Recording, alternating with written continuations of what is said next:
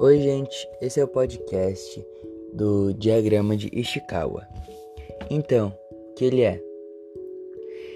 O diagrama de Ishikawa, também conhecido como diagrama de espinha de peixe ou diagrama de causa e efeito, é uma ferramenta da qualidade que ajuda a levantar as causas raízes de um problema, analisando todos os fatores que envolvem a execução do processo. Uh, na metodologia, todo problema tem causas específicas e essas causas devem ser analisadas e testadas uma a uma, a fim de comprovar qual delas está realmente causando o efeito que, quer, que se quer eliminar. Eliminando as causas, elimina-se o problema. O diagrama de Ishikawa é uma ferramenta prática muito utilizada para realizar a análise das causas raízes em avaliações de não conformidades. Para que ele é utilizado? É possível aplicar, aplicar o diagrama de Ishikawa a diversos contextos e de diferentes maneiras.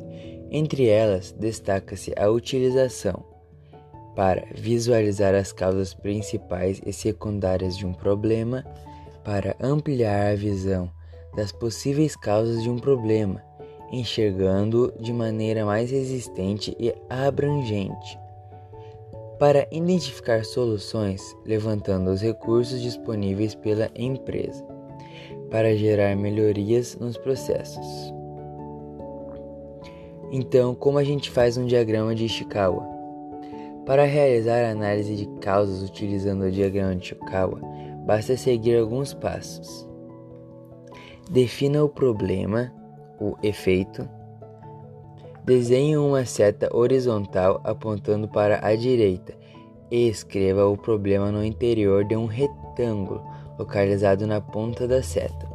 Realize um brainstorming para levantar as possíveis causas que possam estar gerando o problema. Para isso, procure a se...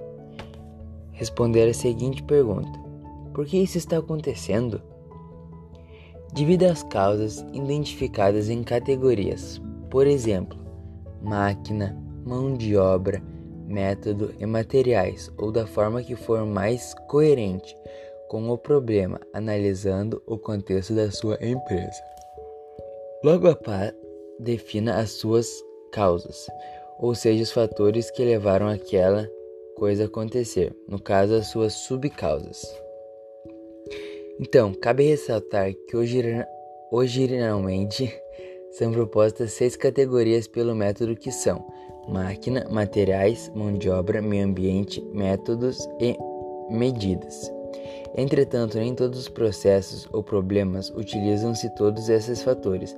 Assim, é preciso avaliar quais deles estão presentes ou são importantes para a execução.